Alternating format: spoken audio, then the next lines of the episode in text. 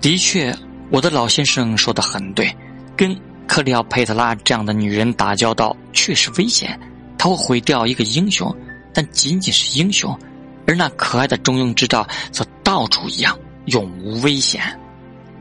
一如克里奥佩特拉的性格，克里亚佩特拉的地位也显示出一种惊人的邪血。这个官吏的、淫荡的、喜怒无常的、疯狂卖俏的女人。这个古代的巴黎女人，这个尘封的女神，竟骗得并统治着埃及，这个默默发呆的死的国度。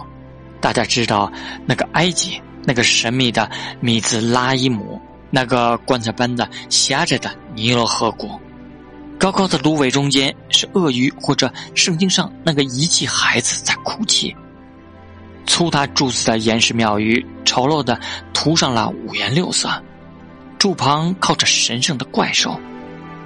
入口大门，头戴象形文字小帽的埃心女神微微颔首。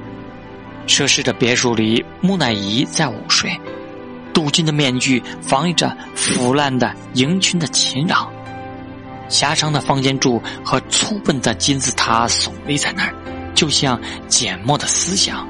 背景上。遮住尼罗河源流的埃塞俄比亚月亮山遥遥在望，到处是死亡、乱世和神秘莫测，而统治这块土地的将是美丽的克里奥佩特拉。